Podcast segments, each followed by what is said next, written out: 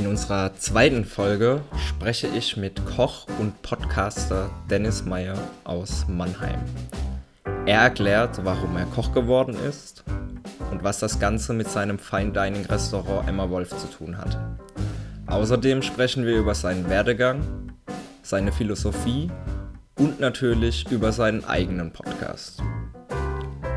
Falls euch unser Podcast gefällt, abonniert uns und schreibt uns positive oder auch negative Kritik als iTunes-Bewertung. Vielen Dank dafür und viel Spaß bei dieser Folge Craftsman and Artists mit Traut Fabrikate. So, heute aus dem Kau- und Schluckstudio Mannheim begrüße ich ganz herzlich Dennis Meyer. Hallo Dennis. Hallo Gabriel, ich freue mich sehr dabei sein zu dürfen. Das Kau- und Schluckstudio hört sich wieder äh, sehr verheerend an. Mal kurz was dazu, was Kau und Schluck ist. Das ist ein Gastro- und Foodie-Podcast, den ich mache. Für diejenigen, die noch nicht wissen, was Kau und Schluck ist. Aber ich glaube, mittlerweile sollten es viele Leute mitbekommen haben. Schön, dass du hier bist. Danke, dass ja, ich dabei sein darf. Ich freue mich sehr. Wir sind tatsächlich schon äh, ja, fast eine Stunde hier bei Dennis ähm, in seiner privaten Wohnung. Ganz genau. Was sehr cool ist. Ähm, wir haben auch schon den ersten Schorle Intus. Ja, ähm, das gehört dazu, weil Gabriel hat gesagt, wir sollten ein Getränk vorstellen. Wir haben es äh, relativ spektakulär gehalten und wir trinken eine Weißweinschorle. Ähm, Gabriel ist Pfälzer, ich bin Mannheimer, habe selbst in der Pfalz gewohnt und von daher wollen wir das einfach down halten und die Wurzeln einfach behalten. Ja, ja die, die kurpfälzische und südpfälzische, äh, südpfälzische Schnittmenge ist tatsächlich der Schorle. Gell? Ja, genau. Das, das bringt die Leute dann wieder zusammen. Das ist die Connection hier, ja. Genau. Du, Dennis, wir kennen uns jetzt auch schon zwei Jahre. Wo haben wir uns denn kennengelernt? Ähm, tatsächlich habe ich dich damals angerufen, weil Stimmt, ja, ich, ich ähm, die Schürzen ähm, für ein Fotoshooting gebraucht habe und äh, von einer Freundin von mir, der Vater, hatte privat eine Schürze von euch und ich habe gesagt, ich brauche die Schürze, weil ich die so geil fand. Ähm, da waren wir gerade in der, in der äh, wir haben gerade das Konzept geplant für die Küche Q6, Q7 und haben da für Mannheimer Morgen Fotoshooting gemacht und dadurch fand ich die Schürzen sehr geil und dann habe ich dich angeschrieben. Ja. ja. was ich natürlich sehr cool fand. Ich fand es auch sehr, sehr cool, dass du uns Einblick gegeben hast in die Planung. Ja, ja ähm, wir haben das bei manchen Kunden, was ich für mich jetzt richtig, richtig feier, ähm, äh, dass man halt wirklich das Konzept vom Interior sieht und da halt, ähm, ja, auch das auf Textile abstimmen kann. Ähm, äh, wobei du schon eigentlich genau wusstest, was, was du haben möchtest von uns. Das fand ich auch gut. Es ist auch sehr stimmig geworden. Ähm, äh, guckt euch in den Show Notes auf jeden Fall den Link zu Emma Wolf an. Ähm, äh, ja, gebe aber jetzt mal ganz kurz das Wort natürlich an Dennis. Der kann das vielleicht besser erklären als ich. Ja, gut. Ähm, die Küche Q6, Q7 befindet sich äh, im Stadtquartier, Stadtquartier, Stadtquartier Q6, Q7 in Mannheim. Das ähm, ist äh, eine neue Shopping Mall, wofür ich die kulinarische Leitung übernommen habe mit mehreren Outlets und wir tragen im Emma Wolf. Emma Wolf war äh, meine Oma, so by the way. Das ist ein Casual Fine Dining Bistro mit 15 Gourmet-Punkten. Ähm, diese Schürze von, von äh, Trautfabrikate und Ansonsten haben wir da noch äh, mehrere Food-Konzepte, die ich halt betreue, sprich die Stullenküche, die Küche Q6, Q7, Emma Wolf und äh, Schnaps und Liebe. Also eigentlich kann man ja sprechen so von einer, von einer Fressecke, wie in jeder Mall, nur genau. das ist halt wirklich kulinarisch aufgewertet. Ja, sehe ich das richtig? Ja, es ist kein Fast Food oder Fast Food neu interpretiert. Wir kochen dort alles frisch und äh, Emma Wolf ist wie gesagt halt mehr Fine Dining und da tragen wir tatsächlich auch die Schürzen von Gabriel und Marcel. Ja. Und das seit Stunde eins und das hat uns schon so immer sehr gefreut, weil es äh, auch eine sehr, sehr coole Location ist, wie ich finde. Ähm, vor allem dann auch nochmal im Kontrast zu der Mall selbst. Ähm, äh, wie war das für dich damals, als, als du zum ersten Mal vorgestellt bekommen hast, dass du ein Fine Dining Restaurant in einem in einer Mall eröffnen kannst und das dann auch wirklich im Keller, das muss man nämlich auch mal dazu sagen. Genau, es ist im Basement, klingt schöner.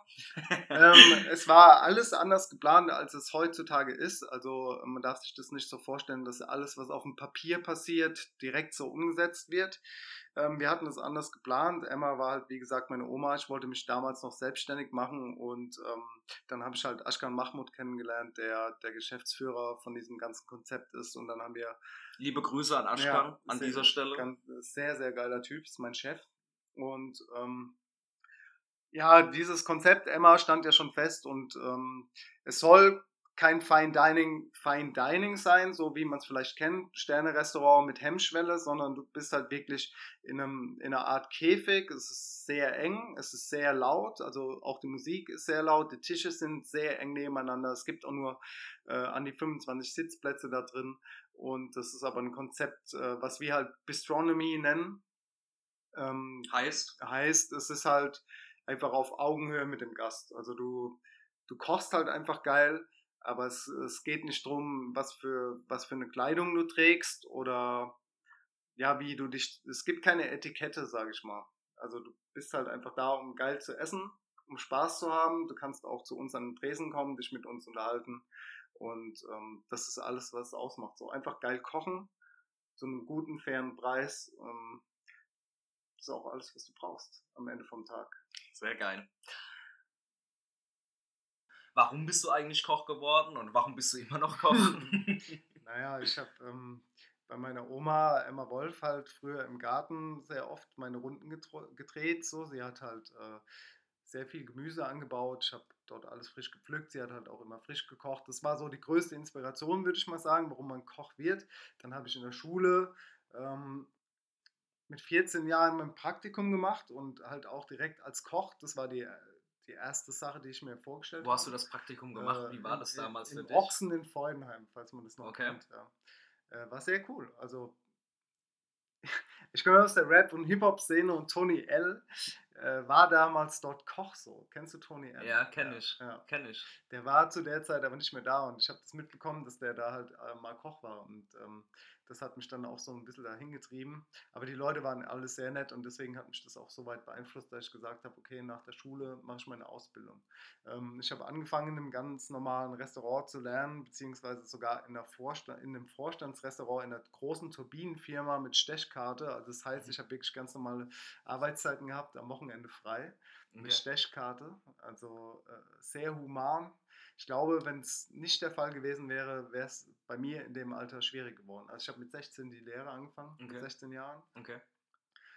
Und da die Arbeitszeiten so human waren, ähm, habe ich das auch durchgezogen. Hätte ich jetzt in einem Hotel oder sonst wo angefangen, wo das Ganze ein bisschen schwieriger gewesen wäre, äh, weiß ich nicht, ob ich das durchgezogen hätte. Dann bin ich, ja, keine Ahnung, ich habe Zivildienst gemacht und ähm, ich bin relativ spät in Sterne-Restaurants gelandet. Mit 22 war ich im ersten Sterne-Restaurant. Wo warst du da? Ähm, Im Dachani in Mannheim. Ja. wer war da? Nicht mehr. Okay, wer war der Chefkoch? Wolfgang da? Staudenmeier. Ja. Und danach war ich im Cressini, da habe ich dann ähm, mit meinem damaligen Chef innerhalb von einem Jahr einen Stern erkocht. Dann bin ich nach Mallorca, für acht Monate. Dann bin ich in die Pfalz für fünf Jahre mit einem Jahr Unterbrechung mit Amador in Mannheim. Und dann nach Frankfurt, ähm, wo ich Küchenchef war und dort meinen äh, Stern dann quasi erkocht habe. Ja. Sehr cool. Und jetzt bin ich wieder zurück in der Heimat, in Mannheim. ja, und das ist schön Jahren, und schön für Mannheim. Ja. Auf jeden Fall. genau. Ähm, Gastronomie ist ja mittlerweile ja, ein Bereich, der auch nicht mehr wirklich den Nachwuchs irgendwie fördern oder ziehen kann, wie es vielleicht früher mal war. Was denkst du, sollte die Gastronomie, gerade in Deutschland, ändern, dass man da wieder an, ich sag mal, junge Talente kommt oder mhm. an äh, ambitionierte Leute, die sagen, okay, ich habe da wirklich Bock auf so ein Handwerk und auf, auf, auf, auf so eine Branche? Ja, ganz wichtig ist auf jeden Fall das Thema Mensch. Ja? Also ich denke, wenn du jetzt oder beziehungsweise ich in meinem Alter oder in meiner Position an der Spitze stehe und Leute ausbilde oder, oder Mitarbeiter habe, dass du halt einfach ein Mensch bleibst und dass du halt einfach sagst, okay, wenn du einen Fehler gemacht hast, dann ist es jetzt nicht so schlimm so, das nächste Mal machst du halt einfach besser, ja. Und nicht, dass du, dass du nicht anfängst, irgendwie cholerisch zu werden, rumzuschreien, Pfannen zu werfen oder so. Das war äh, früher vielleicht mal so, aber heute ist halt ganz wichtig, einfach die Menschen auch zu verstehen und ihnen irgendwie eine Perspektive zu bieten, ihnen viel beizubringen, ist auch wichtig. Und ich glaube, dann ist äh, der Käse schon gegessen so. ja, wie siehst du generell die Entwicklung in, im, in der, im Bereich Gastronomie?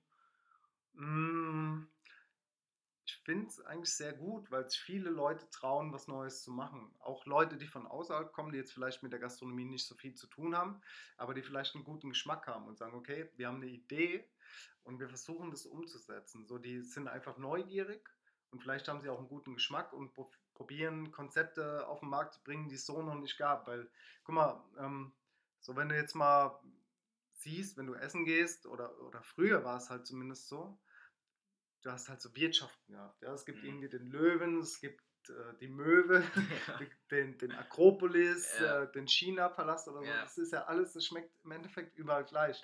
Und wenn sich jetzt heute neue, äh, junge Leute trauen, was Neues zu machen, ist doch äh, schon spektakulär. Wenn du absolut. was Neues also zum Essen bekommst, ähm, selbst wenn sie nicht aus der Gastronomie kommen, aber halt einfach was Cooles auf den Markt bringen, finde ich das sehr spannend.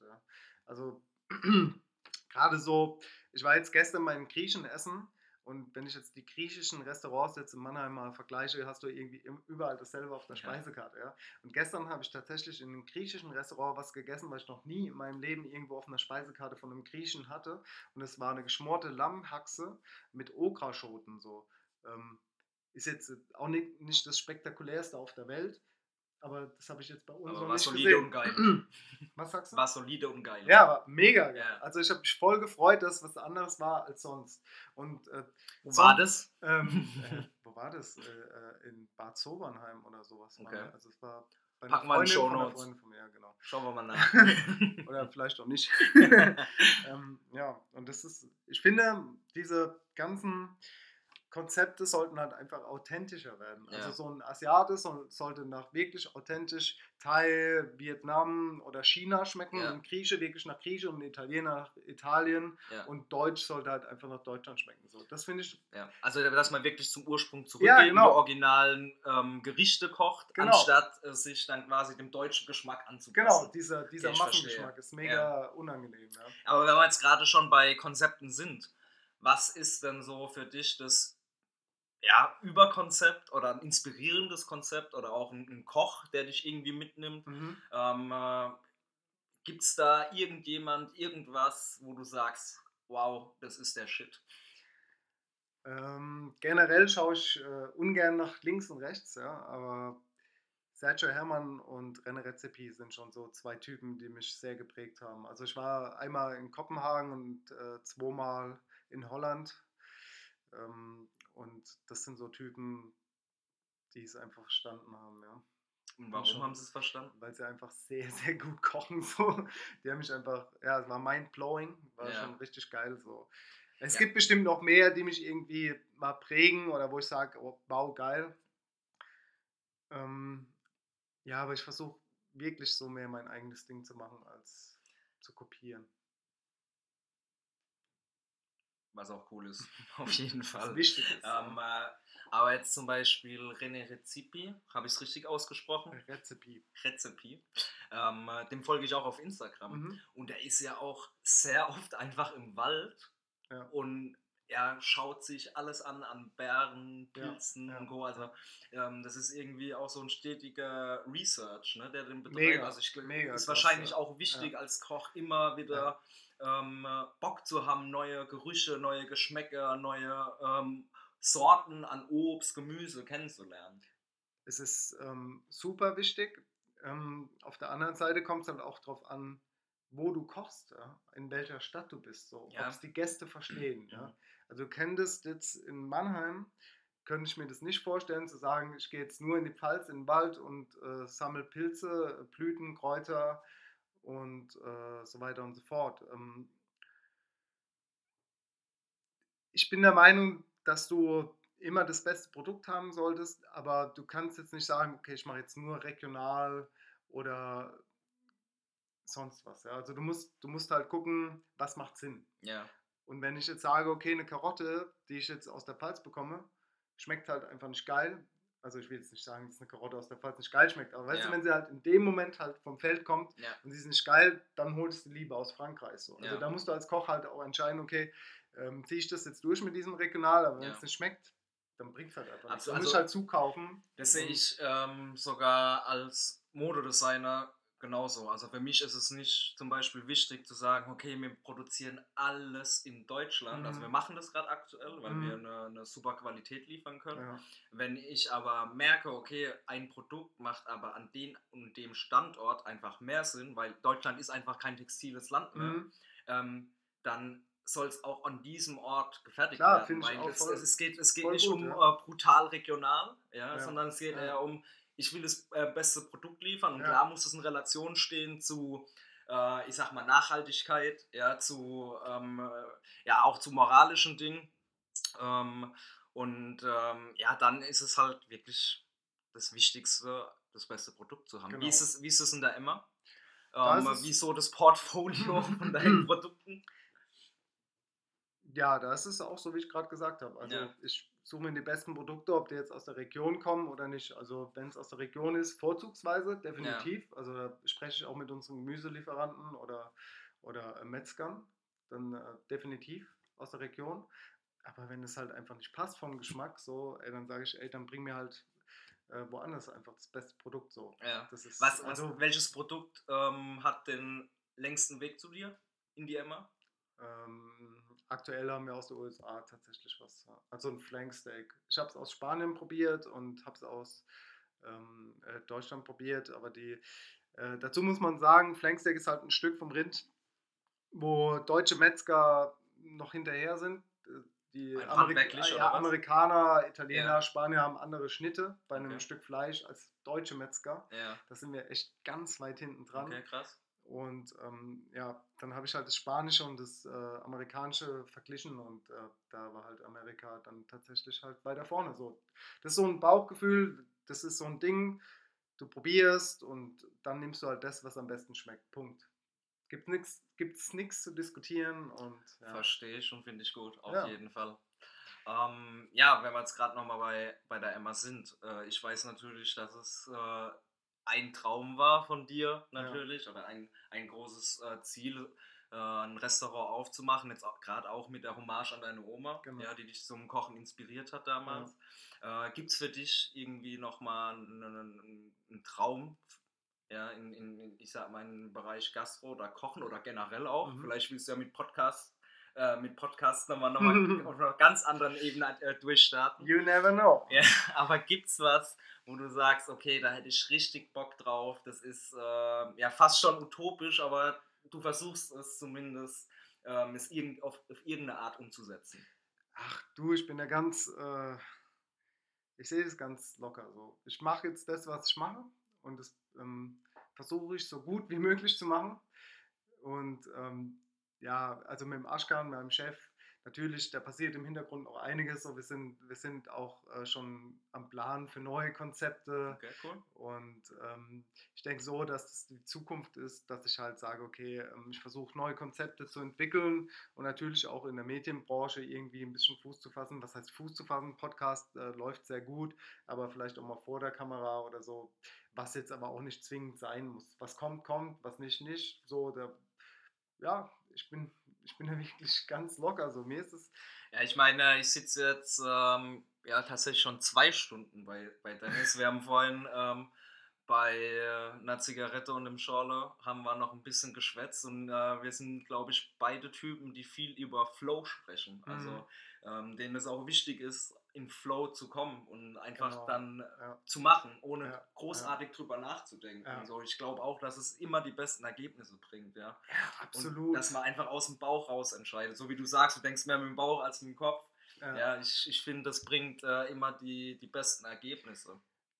Ja, ich, ich, bin auch nicht so der Typ, der jetzt irgendwie in der Theorie mega gut ist. So, ich kann viel auf ein Blatt Papier schreiben und wenn ich dann in einem Betrieb stehe, sehe ich direkt, okay, 50% funktionieren einfach nicht. Ja, absolut. Und deswegen, ähm, ja, machen ist immer noch die beste Sache.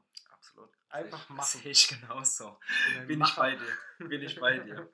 ähm, äh, ja, gibt es eine Sache, die in deinem Bereich irgendwie schon mal richtig uncool gelaufen ist? Also wo du wirklich eine schlechte Erfahrung gemacht hast? Ja, in der Gastronomie sind es halt so Dinge wie, wenn Leute reservieren und einfach nicht kommen. Oh, ja. und vorher nicht anrufen, ja. ja also die sogenannten No-Shows. Ja. Das heißt, wenn du eigentlich, also ich meine, als Gastronom bist du ja darauf angewiesen, dass du halt deine Plätze verkaufst, jetzt mal unter uns hier im Podcast. Und äh, wenn ein Restaurant quasi mehr Plätze verkaufen könnte und dann ruft halt jemand nicht an und sagt, er kommt nicht und du könntest den Tisch noch verkaufen, dann ist es halt irgendwie blöd, weil du musst ja auch irgendwo Geld verdienen. Genauso dumm ist es halt, wenn du ähm, Gäste hast, die einfach unfreundlich sind, die ja. dich als Koch irgendwie so wie so ein Depp, also wie so ein Sklave oder Diener, also auch Service-Mitarbeiter, ja. Ähm, ja. einfach so von oben herab behandeln, ist es halt nicht cool so. Oder ich finde es halt irgendwie unangenehm, wenn die Leute, also ich grüße die und die grüßen mich nicht.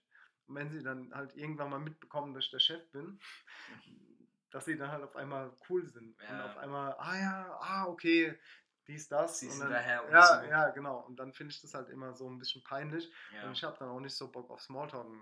Ähm, das sind so die unangenehmen Momente, wenn du halt einfach so, weil, ja, ich will die Menschen halt mit Respekt behandeln und wenn du halt als Koch so irgendwie ja, mit wenig Respekt behandelt wirst, finde ich das halt unangenehm. Ja, ja absolut. Gerade darum finde ich es aber eine gute Entwicklung, dass mittlerweile die Köche schon als auch ja, Künstler angesehen werden oder vor allem auch ja, die Wertschätzung erfahren, die sie auch verdienen. Ja, und ähm, das ist zum Beispiel eine Entwicklung, die immer mehr kommt, ja, dass man sagt, okay, ähm, äh, die Köche, die haben einen brutalen äh, Alltag erstmal zu bewältigen. Ähm, äh, das ist ein sehr kreativer Job, ein sehr harter Job. Ich glaube, das wird äh, ja immer mehr auf eine Art auch ähm, ja, wertgeschätzt und das äh, ist auf jeden Fall cool. Ja, es gibt viele Leute, die es schätzen, gibt aber auch viele Leute, die ähm, nicht verstehen, wie viele mhm. Stunden Service-Mitarbeiter oder Köche tatsächlich dann in einem Betrieb stehen und äh, wie viel Gedanken dahinter stecken. Ja, es geht nicht nur darum, irgendwas äh, jetzt dann auf Abruf zu kochen, sondern ähm, die meisten Leute stecken da ja auch sehr viel Herzblut rein und wollen ja auch, dass die Gäste glücklich nach Hause gehen. Ja, ja absolut. Also was mich äh, jetzt auch noch interessiert, Dennis, ähm, äh, wie viel Zeit, also im Speziellen bei dir mit der Emma, investiert ihr in, äh, ich sag mal, Entwicklung? Mhm. Zu sagen, okay, ihr probiert was aus. Mhm. Ist es ein laufender Prozess, der immer über einen mhm. Tag so mitschwingt? Oder sagt ihr, okay, die ersten zwei Stunden also mache ich zum Beispiel, ja, die ersten zwei Stunden am Tag sage ich, ich nur kreative Ideen, mhm. die packe ich auf ein, auf ein Blatt und ähm, dann gehe ich ins Tagesgeschäft über. Ähm, wie ist es bei euch oder ähm, bei dir? Ja, bei uns ist es ein bisschen anders. Wir wechseln circa alle sechs Wochen die Karte. Davon gibt es halt ähm, Menü und à la carte und ähm, es ist immer so ein laufender Prozess. Also während die neue Karte gekocht wird, sind schon die Ideen für die nächste Karte quasi am Start. Dann werden Probeessen gekocht, äh, Probegerichte, ähm, welche auch äh, oft verworfen werden, weil es halt einfach nicht passt. Oder ich habe viele Gedanken im Kopf, wo ich ähm, ja, bildlich vor mir habe, im Kopf. Ja. Aber wenn du sie auf den Teller bringen musst, funktioniert es meistens nicht. Oder was halt meistens ist falsch gesagt, aber äh, manchmal funktioniert es nicht dann, dann musst du halt irgendwie so lange feilen, bis es stimmt. Ja. Und dann kommt irgendwie Tag X, da heißt, okay, Karte muss gewechselt werden. Das ist natürlich Rambazamba, so, mhm. weil du hast die alte Karte, die du noch kochen musst, die neue Karte muss äh, gekocht werden. Das sind so die stressigsten Momente. Aber es ist nicht so, dass ich irgendwie morgens zwei Stunden reinkomme und sage, okay, das ist der kreative Part ja. und dann koche ich, sondern wenn ich reinkomme, muss ich einfach kochen. Und, das und alles Prozess, andere ja. läuft parallel ja. äh, während der Arbeit ähm, in meiner Freizeit und meistens habe ich die besten Ideen vom Einschlafen. Und dann habe ich, äh, ja, stehe ich nochmal auf, äh, hm. tippe das in mein Handy ein und am nächsten Tag bestelle ich dann die Dinge, probiere das, teile es im Team mit oder das Team bringt es selbst mit ein. Und äh, ja, so ist es. Ja, hört sich sehr spannend an und mal interessant zu hören, auf jeden Fall. Ähm, äh, ja, Dennis, wir haben äh, jetzt tatsächlich auch schon ein bisschen mehr über die Schürze gesprochen. Ähm, äh, klar eine Frage von mir. Wenn äh, Trautfabrikate wirklich nochmal jetzt ein neues Produkt launchen sollte, kreieren sollte, mhm. produzieren mhm. sollte, welches wäre es für dich? Also was wäre für dich relevant? Es geht ich auch nicht. Ich glaube, du weißt es. Ich glaube, du weißt es. Ich, ich weiß es. oh, dann weiß ich es tatsächlich. ja, du weißt es tatsächlich. Ähm, ja, für mich immer noch das Hemd. Ja. Das Hemd mit dem abgerundeten Kragen. Genau, das Hemd mit dem abgerundeten Kragen. Also wir waren ja schon ein bisschen eine Entwicklung für euch da draußen. Mal schauen, was draus wird. Ich freue mich drauf. Absolut, also um, um das ganz kurz mal äh, zu konkretisieren. Ähm, äh, Dennis sieht sich in einem Hemd weiß ja. ne? und ähm, soll einen ganz schmalen Kragen haben, das aber mit einem abgerundeten, also keiner Ecke, genau. sondern wirklich mit einem abgerundeten Kragen.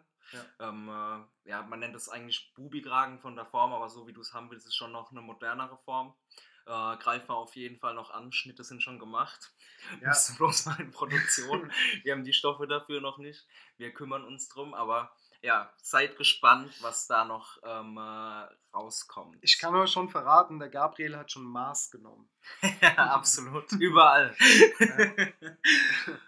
Und ja, und äh, dann kommen wir tatsächlich auch schon zur letzten Frage. Okay, schon Dennis. vorbei, ja? Ja. Hast du noch was zu sagen? Dennis? Nee, alles gut. Ja, alles auch, äh, alles weitere das, bei Kau und Schluck. Ja, genau. Guckt, äh, hört euch äh, Kau und Schluck an. Folgt auch den beiden auf Instagram. Finde ich sehr, sehr nett, eure Insta-Stories. Ja. Gerade bei Chris, muss ich sagen. ist, äh, ist sehr witzige, Typ. Sehr ja, absolut. Typ, und ja. Ähm, sehr witzige Insta-Stories und er, er, nimmt wirklich kein Blatt vor den Mund. Ja. Ähm, ist halt ein Aschaffenburger, ne? Ist ein Aschaffenburger. Genau. Ja. also, entweder ihr folgt Chris Nanu bei Instagram oder ihr folgt Kauen Schluck bei Instagram oder Emma Wolf since 1920 oder Trautfabrikate. So. oder einfach allen. Genau. da sind wir alle glücklich.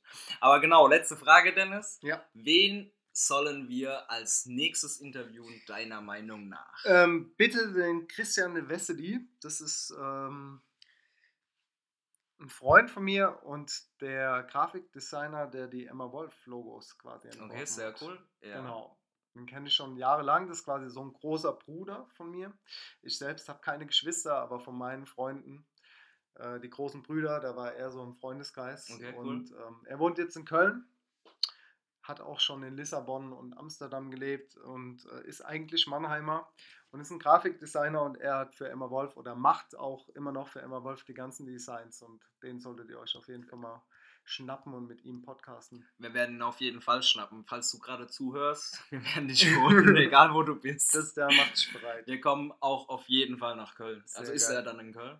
Ist er aktuell ja, in Köln? Aber vielleicht ist er auch irgendwann in Mannheim und dann das kriegen wir hin, aber ich fahre auch gerne nach Köln. So ist es nicht. Sehr gut. Dennis, ähm, Gabriel. vielen lieben Dank. Sehr, sehr gerne. Äh, ich muss sagen, äh, man merkt, dass du schon ein paar Podcasts hinter dir hast. Also geht locker flockig bei Dennis. Äh, macht riesen Spaß. Hier das Aufnahmestudio ist auch ähm, grandios.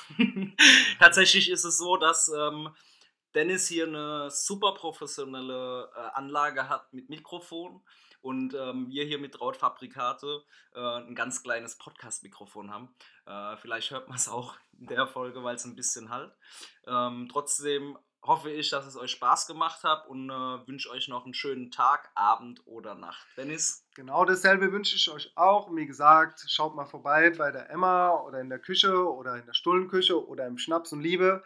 Und falls ihr das nicht tut, hört euch Kau und Schluck an.